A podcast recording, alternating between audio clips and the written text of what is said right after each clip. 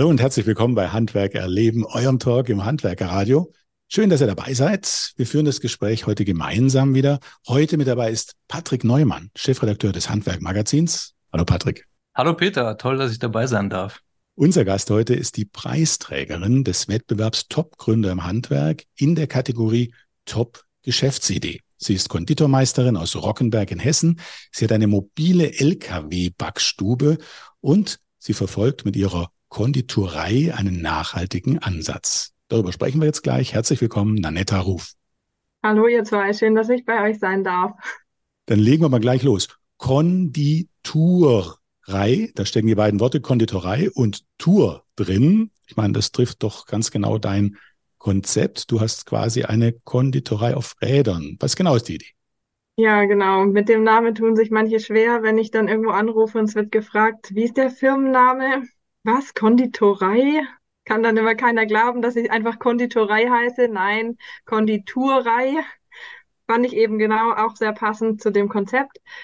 Das Konzept ist, dass ich mit meiner Backstube meistens zu landwirtschaftlichen Betrieben fahre und direkt auf den Höfen die Rohstoffe, die dort angebaut werden und erzeugt werden, verarbeite zu hofeigenen Produkten, die dann dort in den Hofläden verkauft werden können. Und so entstehen eben die Produkte dann wirklich auch auf dem Hof und sind echte hofeigene Produkte. Das klingt jetzt so, du fährst da mal geschwind hin und äh, dann stellt man sich vor, dann gibt es da irgendwo eine Küche, aber die hast du ja gleich dabei. Genau, ich habe alles dabei, was ich brauche, bringe auch alle Rohstoffe, die es auf den Betrieben nicht gibt, mit und habe eben die komplette Backstube dabei. Hat den Vorteil für die landwirtschaftlichen Betriebe, dass sie eben keine Räumlichkeit einrichten müssen, die den entsprechenden hygienischen Vorgaben entspricht, dass sie nicht das geschulte Personal brauchen und eben diese ganzen Dinge, die man wissen und können muss in der Lebensmittelverarbeitung, die können sie einfach an mich abgeben. Wie viel Quadratmeter Backstube hast du denn da so dabei, mobil? Das sind so ungefähr 18 Quadratmeter. So, jetzt kann man sich mal vorstellen, wie das aussieht. Beschreib doch mal, was für ein Fahrzeug ist das? Ja, das ist ein großer Dreiachser LKW mit 26 Tonnen zulässigem Gesamtgewicht, mit einem Standardsystem für Wechselbrücken. Das heißt, dass der Container eben abnehmbar ist vom Zugfahrzeug und den Container habe ich mir eben nach meinen Vorstellungen, nach meinen Wünschen ausbauen lassen. Da ist alles drin, was ich brauche. Von der Dusche und Trenntoilette über das kleine Büro mit Etikettendrucker bis hin zu der ganzen Backstubeneinrichtung, Backofen, Rührmaschine, Ausrollmaschine, Herd, Spüle, Spülmaschine, Kühlschrank, Gefrierschrank, Cremekocher, alles, was man so braucht. Und jetzt kommt die obligatorische Frage, die man dir, glaube ich, häufiger stellt. Und wer fährt den LKW? Genau, das ist immer meine Lieblingsfrage, weil ich die schon so oft gehört habe. Ich fahre den LKW natürlich selber, weil es logistisch, also in meinen Augen kaum anders machbar wäre und weil der LKW natürlich auch mein Schlafplatz ist, wenn ich unterwegs bin. Ich habe einfach ein klassisches Fernverkehrsfahrerhaus, wo ein Bett mit drin ist und dann ist sozusagen das Fahrerhaus mein Wohnzimmer, wenn ich unterwegs bin. Dann sprechen wir gleich noch mal ein bisschen ausführlich über die Geschäftsidee. Jetzt erstmal Patrick, du bist ja heute in zwei Rollen. Einerseits als Chefredakteur von Handwerk Magazin und andererseits als Mitglied der Jury für den Award Top Gründer im Handwerk. Und ja, in der Kategorie Top Geschäftsidee war es in diesem Jahr ganz besonders knapp. Ja, das ist vollkommen richtig. Wir hatten ein richtiges Kopf-an-Kopf-Rennen und wir haben da ewig diskutiert und die Entscheidung fiel uns auch nicht leicht. Die neue Kategorie Top-Geschäftsidee zeichnet sich dadurch aus, dass man den Erfolg noch nicht mit harten Fakten und Zahlen belegen muss, sondern es ging wirklich rein um die Idee und ähm, die Vielfalt war so groß, dass wir diesen, in diesem Jahr zwei Sieger haben. Ähm, einmal das Thema Elektromobilität und dann diesen ganz spannenden Ansatz hier von Nanetta. Und da hat uns vor allem begeistert oder haben uns begeistert die Schlagworte äh, Nachhaltigkeit, Ökologie, Gesundheit, also gesundes Essen, aber auch den Idealismus und die Begeisterung. Und das konnte man schon an der Teilnehmerunterlage rauslesen. Und wenn man es jetzt hört, diese Backstube, die da fährt, 18 Quadratmeter, sensationell.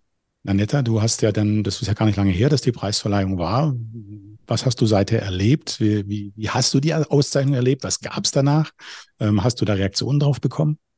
Die Auszeichnung habe ich als sehr positiv erlebt. Ich war am Anfang so ein bisschen muss ich ehrlich gestehen, so ein bisschen kritisch und habe gedacht, oh, was erwartet mich da jetzt bei dieser Veranstaltung?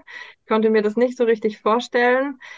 Aber ich fand das einfach rundum einen total gelungenen Abend. Ich hatte ja eine Freundin als Begleiterin dabei und wir haben einfach irgendwie diesen Abend genossen. Es war eine super schöne Location und es waren irgendwie total viele nette, spannende Leute, mit denen man sich unterhalten konnte, aus, ja, über verschiedenste Gesprächsthemen, aus verschiedensten Gesichtspunkten heraus. Und das war einfach irgendwie, also auch, auch für meine Begleiterin, die jetzt nicht aus dem Handwerksbereich kommt, sondern im Moment eher in der Politik tätig ist, dadurch aber schon natürlich auch in vielen Themen so einen Einblick hat, war das einfach ein richtig, eine richtig gelungene Veranstaltung. Ich habe gesehen, dass du ähm, ja vom Hessischen Rundfunk in einem Fernsehbeitrag äh, porträtiert wurdest. Das war ja dann auch kurze Zeit später eigentlich. Genau, das war auch kurz nach dem, nach dem Gründerpreis. Ob das jetzt direkt einen Zusammenhang hatte, weiß ich nicht. Ich habe die Videojournalistin, die das gedreht hat, darauf angesprochen, wie sie denn auf mich aufmerksam geworden ist. Und sie sagte, ja, es war eine Empfehlung von ihrem Redakteur, aber sie weiß auch gar nicht, wie der mich gefunden hat. Eventuell im, im Archiv vom Hessischen Rundfunk, weil der Hessische Rundfunk schon mal über mich gedreht hatte. Aber tatsächlich war das dann gar nicht so nachverfolgbar, wie, wie der darauf aufmerksam wurde. Aber vielleicht hat er ja auch von der Preisverleihung mitbekommen. Ich meine, es war ja in Frankfurt, es war für mich ja ein Heimspiel. Von daher wäre das natürlich auch möglich. Aber es ist ein 30-minütiges Porträt daraus geworden. Ja, doch, es ist wirklich eine schöne Sendung gewesen und es war auch total angenehm, mit der Journalistin zu drehen, weil sie wirklich einfach im Produktionsalltag dabei war. Es war jetzt nicht gestellt, dass sie gesagt hat, ich will da irgendwie das noch und können wir das nochmal wiederholen und so, sondern sie war wirklich einfach dabei, hat diese Reportage so gemacht, wie, wie sie mich an einem Produktionstag eben erlebt hat. Und ich finde, das hat man im Beitrag einfach auch gemerkt, dass es sehr natürlich rüberkam, dass es genau das wiedergespiegelt hat, was ich gemacht habe oder was ich mache. Und es war auch die Rückmeldung, die ich jetzt von vielen Leuten bekommen habe, dass sie gesagt haben, man, man kann wirklich total gut dein Konzept verstehen dadurch, man kann sich viel besser vorstellen, was du machst und es war einfach sehr natürlich. Wir wollen dein Konzept auch gleich nochmal beleuchten, auch nochmal vertiefen. Vorher schauen wir doch einfach nochmal zurück. Aufgewachsen bist du ja eigentlich mit Rosen, oder? Deine Familie betreibt eine Rosenschule.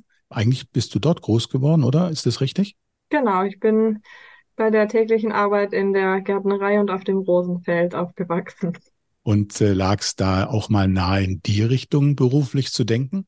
Ja, auf jeden Fall. Also ich wollte schon eigentlich gerne irgendwas mit draußen und vielleicht auch mit Pflanzen machen oder mit Tieren. Tiere hätte ich mir auch gut vorstellen können. Hab dann auch einen Studiengang in die Richtung angefangen. Also ich habe Geoökologie studiert, was natürlich sehr viel mit Umwelt- und Naturwissenschaften zu tun hat, aber es ist eben einfach wissenschaftlich und die Berufsaussichten wären dann doch eher in Richtung Labor und Büro, irgendwelche Auswertungen und solche Dinge gegangen und da habe ich dann auch während dem Studium gemerkt, dass das doch nicht so in die praktische Richtung geht, wie ich das gern gehabt hätte. Und wie kam dann deine Neuorientierung in Richtung Konditorin? Ja, ist irgendwie schwierig, das so, so direkt zu benennen. Ich habe mir halt ein bisschen Gedanken gemacht, was möchte ich gerne. Ging mehr so um das Ergebnis, sage ich mal, dass ich ja, dass ich die Eigenschaften überlegt habe, was sollte mein Beruf können.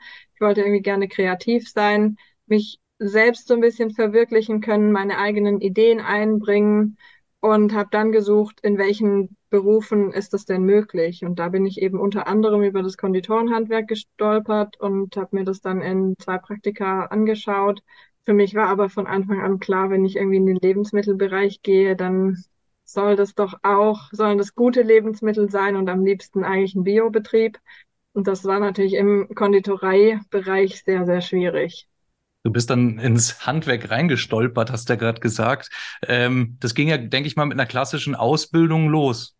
Ja, genau. Ich habe eine ganz klassische Konditorin-Handwerksausbildung gemacht. Und dann die Meisterschule. Genau.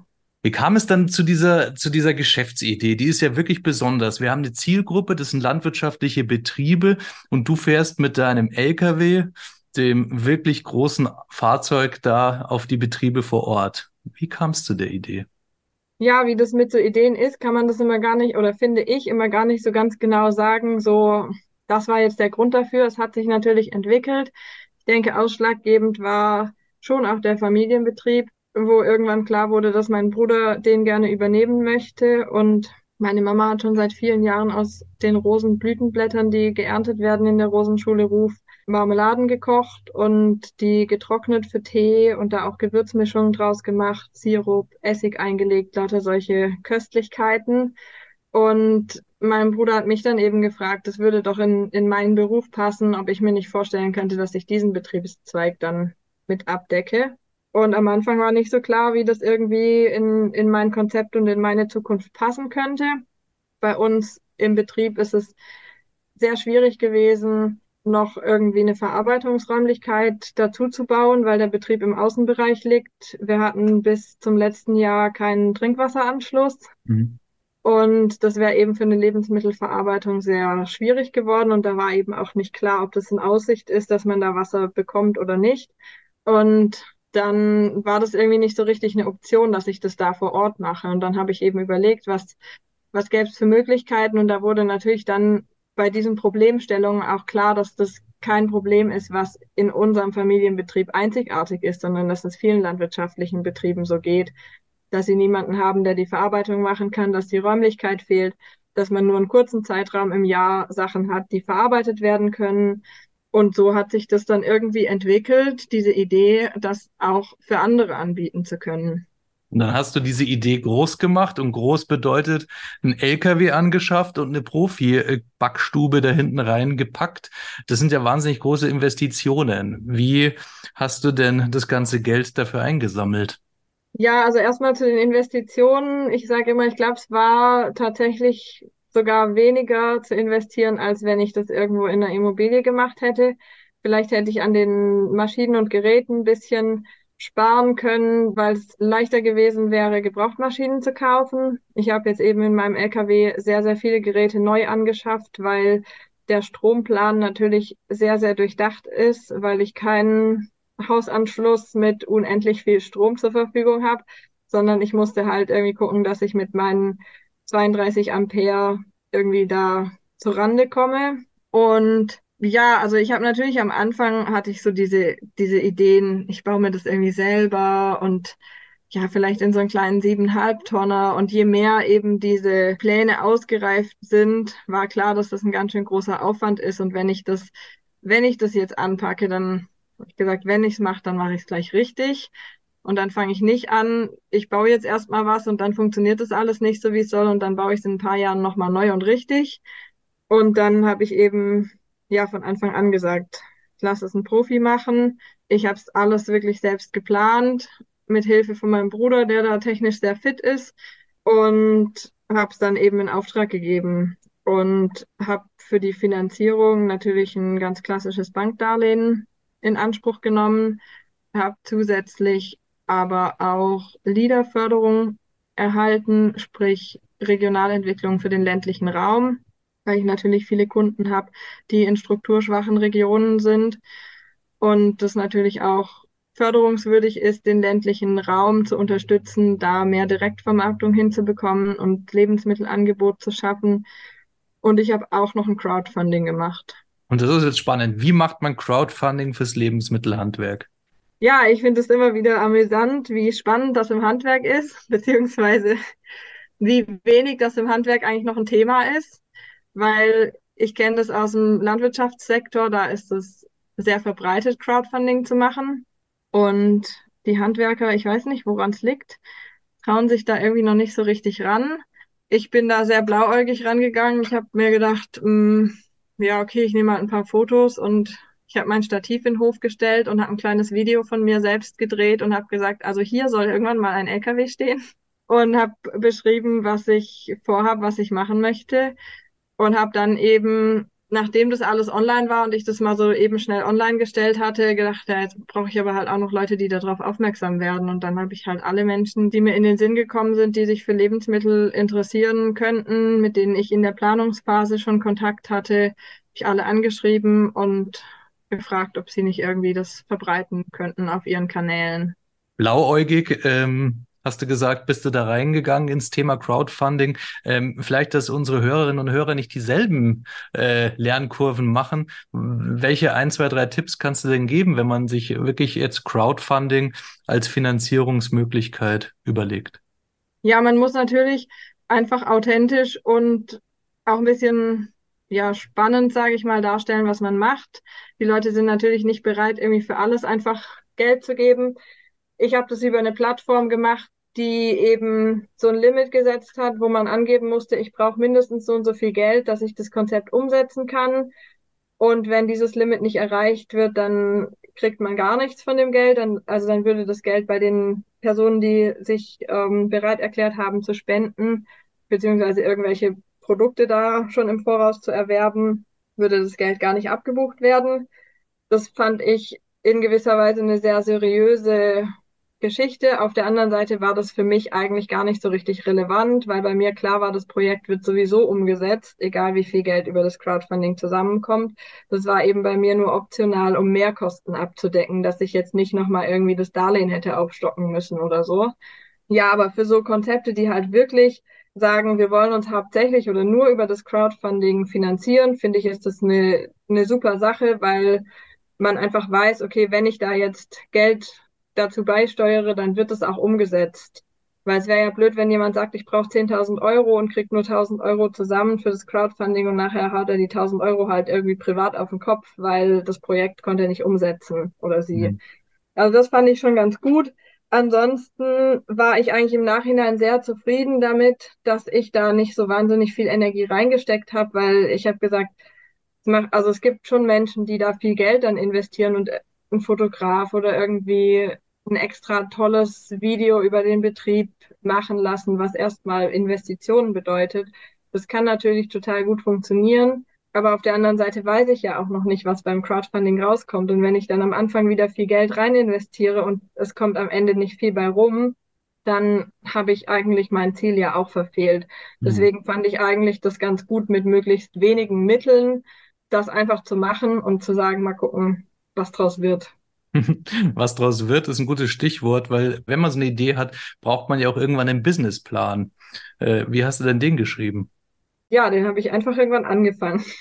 Am Anfang habe ich mich so ein bisschen gewehrt und habe gesagt, ach, das macht doch alles gar keinen Sinn, so einen Businessplan zu schreiben, weil ich kann da ja alles reinschreiben, Papier ist geduldig und ich weiß ja nachher sowieso nicht, wie es wird. Das sehe ich ein bisschen auch immer noch so, aber auf der anderen Seite macht es einem selbst einfach viele Sachen noch mal ein bisschen bewusster. Also man muss manche Sachen einfach sich so überlegen, dass man sie in Worte fassen kann. Und da muss man den ein oder anderen Gedanke dann doch etwas klarer fassen, als man ihn vielleicht so vage im Kopf hat. Ich weiß ehrlich gesagt nicht mehr von wo oder von wem, ob von der Handwerkskammer oder von der IHK oder von irgendeiner anderen Internetseite eben so ein diverse Leitfäden gehabt, wie man einen Businessplan schreibt. Und da habe ich dann einfach versucht, mich dran entlang zu hangeln. Und als ich da schon vieles gemacht hatte, habe ich auch noch die Beratung von der Handwerkskammer in Anspruch genommen, habe da dann über das Zahlenwerk nochmal mit einem Berater drüber geschaut. Und es hat funktioniert und jetzt hast du dein Fahrzeug, jetzt hast du deine, deine fahrende Backstube und äh, da schauen wir jetzt mal einfach drauf, wie so ein Tag aussieht bei dir. Wie sieht so ein typischer Tag aus? Du hast wahrscheinlich einen Kunden und fährst los und kommst an. Ja, den typischen Tag gibt es tatsächlich so bei mir gar nicht, weil es alles so vielfältig ist und so verschieden ist. Was so die typischen Abläufe sind, dass ich versuche, eine Woche unterwegs zu sein und dann eine Woche zu Hause, weil ich ja eben für den Betrieb von meinem Bruder auch produziere. Manchmal habe ich auch Kundenaufträge, die mir Rohstoffe vorbeibringen oder schicken, was ich dann zu Hause machen kann. Und wenn ich dann unterwegs bin, dann ist es meistens so, dass ich montags erstmal vielleicht noch dringende Dinge im Büro erledige, bevor ich losfahre, was irgendwie vielleicht noch schnell erledigt werden muss, meine Sachen zusammenpacke, also Gläser und Rohstoffe, was ich eben mitnehmen muss. Dann fahre ich los. Wenn ich auf den Betrieb ankomme, kommt es eben darauf an, ob es ein Betrieb ist, wo ich schon mal war, den ich kenne, oder ob es ein neuer Betrieb ist. Richte ich mich da dann eben ein. Teilweise muss ich halt dann erstmal fragen, wo kommt der LKW hin, wo sind die Anschlüsse. Manchmal weiß ich das halt schon, stelle mich dann hin, richte das alles her. Und dann brauche ich eben die Rohstoffe von den Betrieben. Das ist unterschiedlich. Manchmal geben die mir am Anfang alles. Hm, manchmal sage ich, ich fange mit dem oder dem Produkt an, dafür brauche ich jetzt das und das und ich kriege dann nach und nach die anderen Sachen noch dazu. Und dann überlege ich mir eben, welche Reihenfolge der Produkte, der Produktion irgendwie Sinn macht. Und das ist halt jedes Mal anders, weil ich immer eine andere Kombination von Produkten habe. Also ich habe jetzt eben nicht den klassischen Ablauf, dass ich sage, ich backe immer morgens als erstes die Kuchen, die irgendwie in die Theke müssen und dann äh, bereite ich danach noch Teige und Sachen vor für die nächsten Tage, sondern es ist halt wirklich immer anders. Aber du bleibst mehrere Tage teilweise dort vor Ort. Genau, in der Regel bin ich eben eine Woche unterwegs und eine Woche dann wieder bei zu Hause. einem Kunden oder bei mehreren Kunden? Genau, bei einem Kunde. Einem Kunden. Und äh, welche Sortimente hast du dann da? Du sagst Kuchen, was gibt's noch alles? Was machst du dann für deine Kunden? Also ich mache Kuchen im Glas, Dauergebäck verschiedene Sorten, ebenso Tarts oder auch Kekse. Jetzt dann natürlich Weihnachtsgebäck. Dann mache ich Marmeladen, Chutneys, Eierlikör, inzwischen auch süß-sauer eingelegtes Gemüse, Törtchen, tiefgefrorene.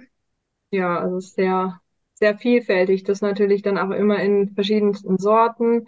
Und was halt alle Produkte gemeinsam haben, ist, dass sie unterschiedlich lang, aber dass sie eine gewisse Haltbarkeit haben, dass die Betriebe die eben über einen bestimmten Zeitraum verkaufen können und ich dann nach ein paar Monaten wiederkommen kann und dann neue Produkte mache.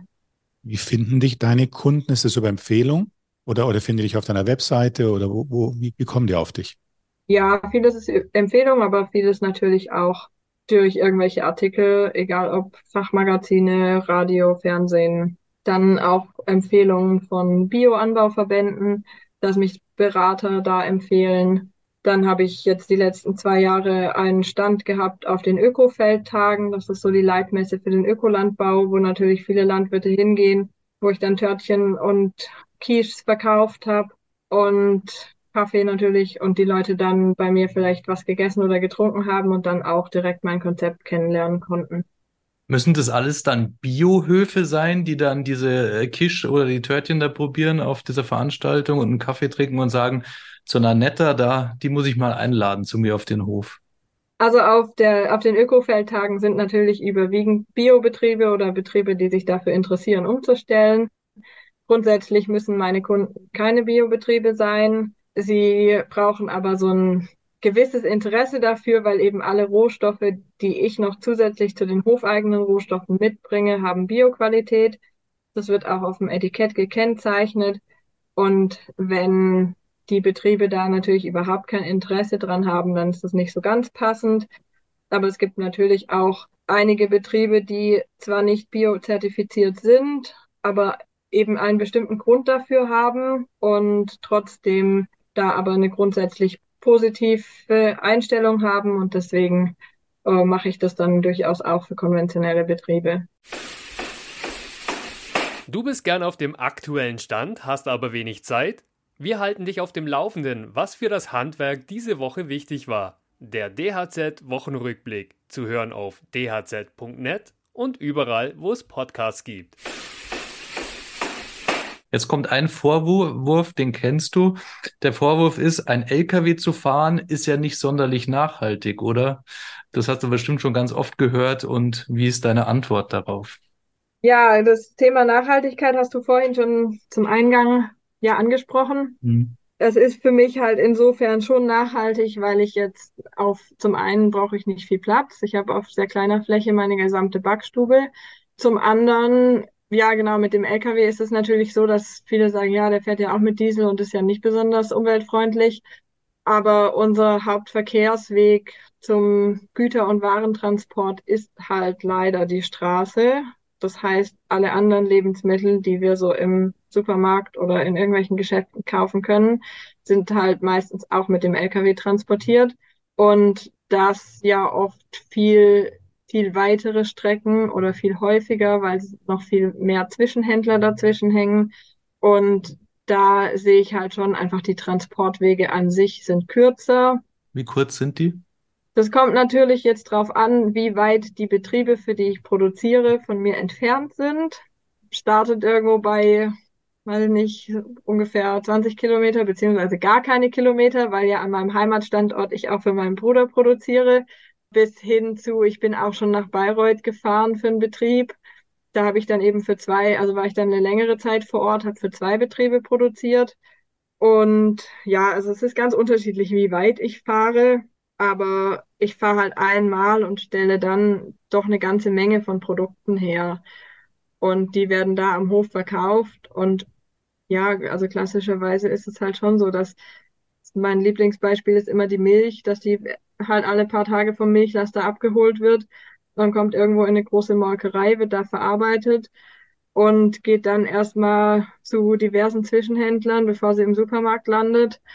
Und da sind sicherlich sehr, sehr viel weitere und mehr Transportwege. Und ich meine, von so Sachen wie die Krabben, die zum Poolen ins Ausland transportiert werden, ich glaube, da brauchen wir gar nicht anfangen.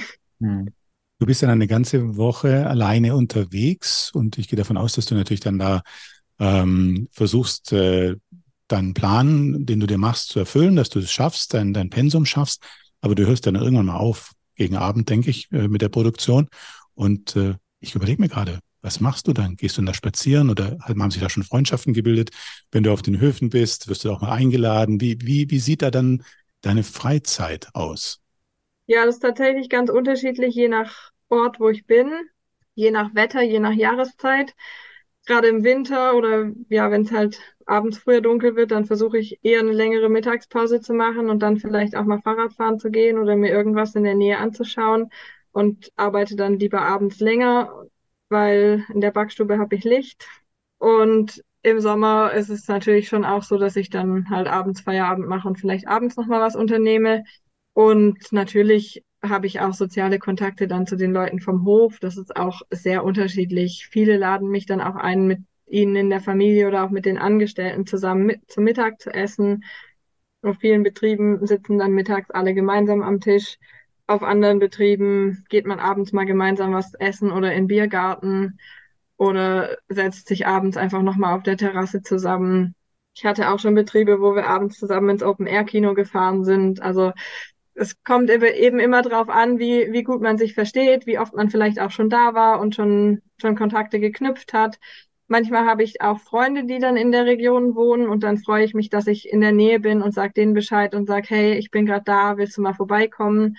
oder wollen wir irgendwas zusammen unternehmen und dann kann man auch Kontakte pflegen zu Freundschaften, die etwas weiter entfernt sind.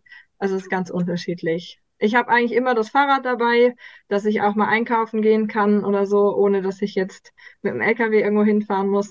Das klingt gut. Würdest du sagen, das war deine beste Entscheidung bisher, die du getroffen hast, äh, diesen, diesen Weg einzuschlagen, oder würdest du eine andere Entscheidung sehen? Ich würde es, glaube ich, gar nicht auf so ein sag mal in Anführungsstrichen, Produkt oder auf so eine Sache beziehen. Ich würde eher sagen, dass so die beste Entscheidung eigentlich ist, mir, mir selbst treu zu bleiben und irgendwie die, die Sachen zu machen, auf die ich Lust habe oder die ich gerade irgendwie für richtig empfinde. Manchmal bin ich mir nicht so sicher, ob das so die beste Entscheidung war, weil es ist schon super anstrengend mit so einem ganz neuen individuellen Konzept, wo man niemanden hat, mit dem man sich austauschen kann. Es ist einfach wirklich anstrengend und es ist muss ich ganz ehrlich sagen, auch schwierig mit Lebensmitteln Geld zu verdienen, äh, wo ich einfach ja nicht umsonst nicht in der Kategorie beste Gründerin, sondern in der Kategorie beste Geschäftsidee gewonnen habe. Ähm, ja, ich meine, ich bin natürlich auch noch sehr am Anfang. Das kann sich hoffentlich vielleicht auch noch ein bisschen optimieren und ändern. Aber mal ganz platt gesagt, manchmal ist es schon echt hart. Und von daher glaube ich, ist das, was mich da dran, was mich da dran antreibt und wo ich wirklich sage, so, das ist die beste Entscheidung, wirklich eher so dieses, dass ich meine Ideen umsetze und dass ich das mache, was ich für richtig halte und dass ich irgendwie so mein, meine Ideale verfolge und nicht mich in irgendein so System und Baukasten, äh, Baukastenstruktur irgendwie so reinzwängen lasse und nur so nach Schema F funktioniere, sondern da wirklich, ja, auch manchmal Sachen mache, die außergewöhnlich sind und mich nicht davon behelligen lasse, was andere Leute dann darüber sagen. Ich glaube eher, dass so, dass dieser Aspekt so die, die besten Entscheidungen sind für mich. Äh, du sagst manchmal, es ist echt hart oder vielleicht ist ähm, herausfordernd. Was ist das Herausfordernde dann? Ist es dann, ist es das Ökonomische oder ist es, ist es dass man wirklich eine Woche einfach weg ist und unterwegs ist? Was ist es? Ich glaube, das kann ich gar nicht so auf eine, auf eine Sache beschränken. Das kommt wirklich auch auf die Phasen drauf an. In manchen Phasen denke ich mir, oh, jetzt würde ich eigentlich lieber zu Hause bleiben. In manchen Phasen denke ich, oh, scheiße, jetzt schon wieder kein Geld auf dem Konto. Ähm, in manchen Phasen denke ich mir, ich will mir jetzt einfach mal Feierabend machen oder irgendwie das Wochenende frei haben. Also das sind ganz verschiedene Aspekte, die, die mir da manchmal zu schaffen machen. Und an anderen Stellen ist es einfach so, dass ich, dass ich schaffe, total gelassen zu bleiben und denke, oh, ja, ist irgendwie gerade kein Geld da, aber der nächste Auftrag kommt oder die nächste Rechnung wird bald bezahlt und dann sieht es auch wieder anders aus und dann lasse ich mich davon gar nicht stressen oder bin gerne unterwegs und bin zwei Wochen am Stück auf irgendeinem Betrieb und denke, eigentlich will ich jetzt noch gar nicht nach Hause fahren. Also es ist wirklich, glaube ich, von ganz, ganz vielen unterschiedlichen Faktoren abhängig. Gibt es dann auch Phasen, wo du dir überlegst, Mensch, jetzt muss ich mal an eine Weiterentwicklung denken oder was gibt's denn da noch für Potenzial oder brauche ich nicht noch irgendwelche Kollegen, mit denen ich mich austausche? Das heißt, äh, das Ganze ein bisschen größer zu machen. Ja, diese Gedanken gibt's auf jeden Fall, aber ich hatte noch nicht den zündenden, wo ich gesagt habe, so ja, der ist es, das ist es, das passt irgendwie. Aber vielleicht kommt da auch noch was, wo ich dann sage, ja, das lässt sich jetzt auch umsetzen.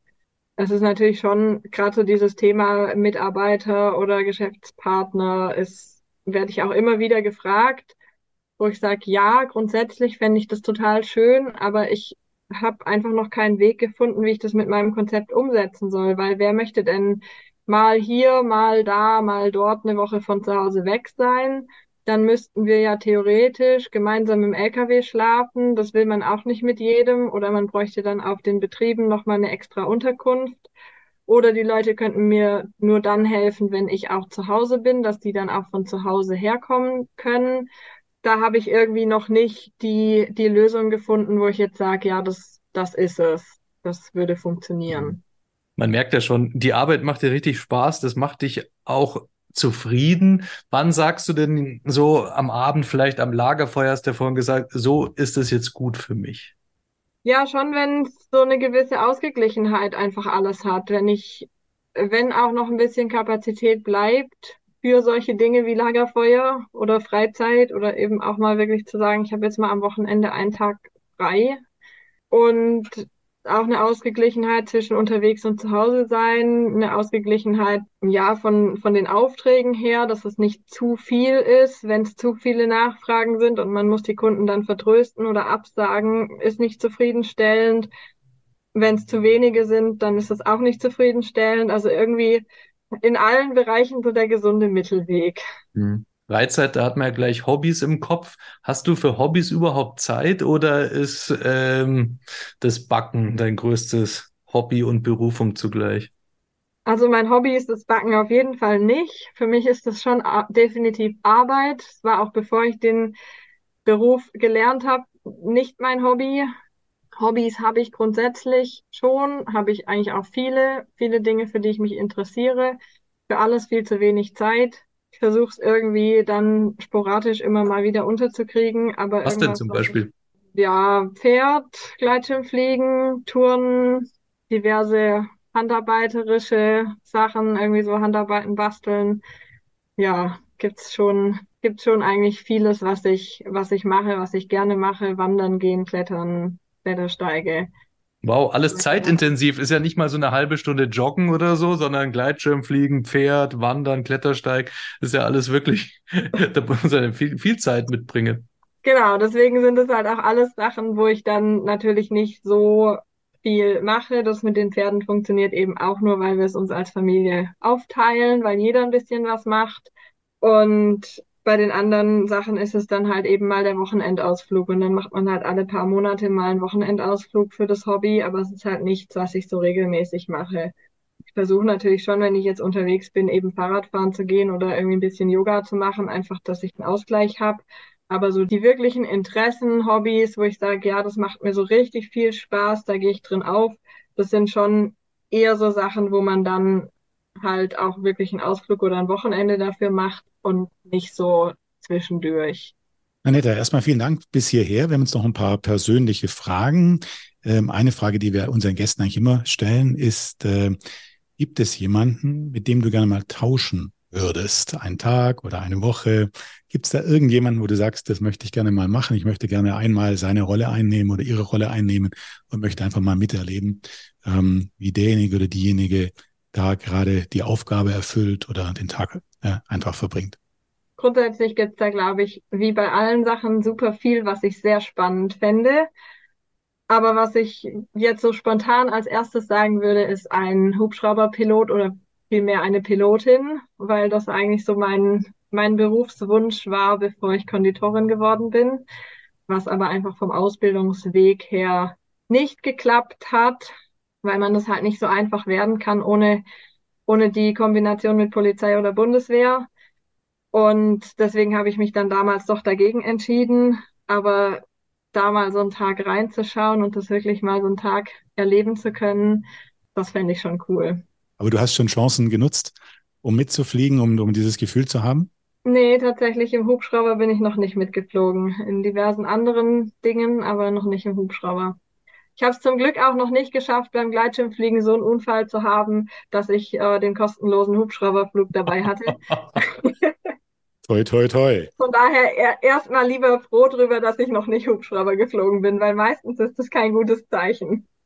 Jetzt kommen nochmal äh, vier Begriffe mit der Bitte, einfach ganz kurz und kompakt darauf zu antworten. Es sind auch ganz kurze Begriffe. Der erste Begriff ist, was ist Heimat für dich?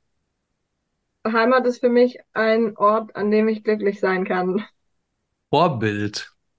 Ich habe nicht so das eine Vorbild in, in einer Person, aber es gibt viele Menschen, die mich immer wieder inspirieren. Und zwar sind das Menschen, die mutig sind und die mutig ihre Ideale vertreten, auch wenn sie nicht der allgemeinen Masse entsprechen. Und was ist Glück für dich?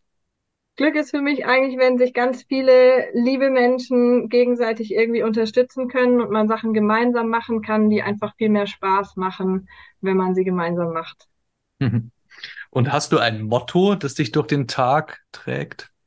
Ich habe eigentlich so zwei zwei verschiedene. Also an meinem Schreibtisch steht so ein kleines Zettelchen, da steht drauf, keep on going, whatever you do, you will figure it out. Also so nach dem Motto, wenn es auch mal einen schlechten Tag gibt oder ich nicht so richtig weiß, was ich machen soll, dann es wird es wird schon irgendwie werden.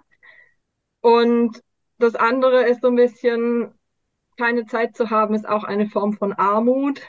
In dem Sinne so, hey, guck auch, dass du dir Zeit für dich nimmst, weil wenn du immer nur arbeitest, und schuftest, das ist dann irgendwie, ja, bringt zwar das Projekt voran, aber irgendwie auf, eine, auf einer anderen Ebene ist es auch nicht cool.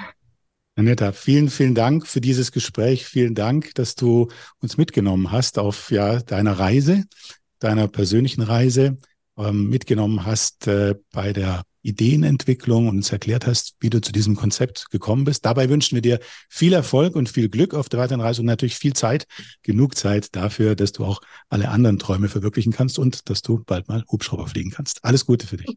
Dankeschön.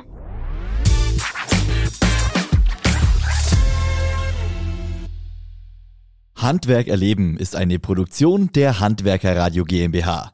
Mehr Informationen und unseren Livestream zum Sender findet ihr unter www.handwerker-radio.de.